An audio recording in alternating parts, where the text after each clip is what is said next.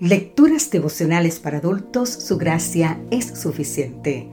Cortesía del Departamento de Comunicaciones de la Iglesia Dentista del Séptimo Día Gascue en Santo Domingo, capital de la República Dominicana.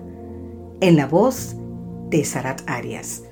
Hoy, 11 de junio, verdadero o falso, el libro de Gálatas en el capítulo 1, los versículos 11 y 12 nos dice, pero os hago saber, hermanos, que el Evangelio anunciado por mí no es invención humana, pues yo ni lo recibí ni lo aprendí de hombre alguno, sino por revelación de Jesucristo. Pablo va a defender el Evangelio, el único y el verdadero, comparándolo con el que los Gálatas pretendían incorporar como otro Evangelio. Veamos a continuación las características de uno y de otro. Primero, características del falso evangelio. Considera la muerte de Cristo como algo sin valor. Hay que obedecer la ley para ser salvos. La gracia de Dios se gana practicando ciertos rituales.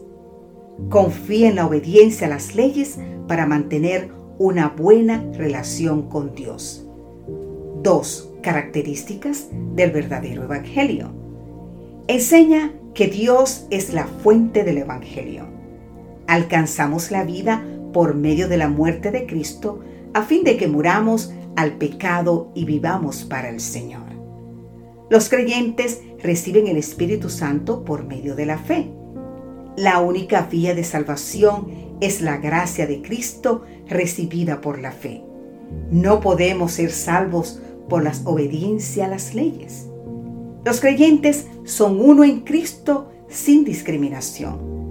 Somos liberados del pecado por la obra del Espíritu Santo. La reforma exaltó el Evangelio verdadero. Según el autor tan citado en el libro El conflicto de los siglos de la autora Elena G. White, el gran historiador suizo Merle Aubigne dice, el cristianismo primitivo y la reforma constituyen una y la misma revolución surgida en diferentes épocas y bajo diferentes circunstancias. Los cinco grandes pilares de la Reforma realizaron el verdadero y único Evangelio. Veamos a continuación. Primero, sola escritura.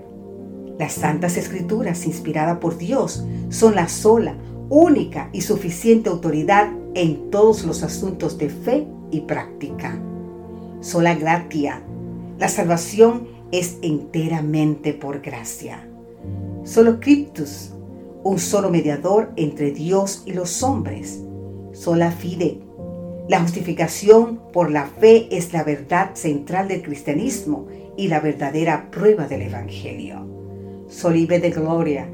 A Dios sea la gloria en la iglesia en Cristo Jesús por todas las edades, por los siglos de los siglos. Amén. Te invito a leer el libro de Efesios capítulo 1. El camino al cielo no pasa por un puente con peaje, sino por un puente gratuito, a saber, la gracia inmerecida de Dios en Cristo Jesús.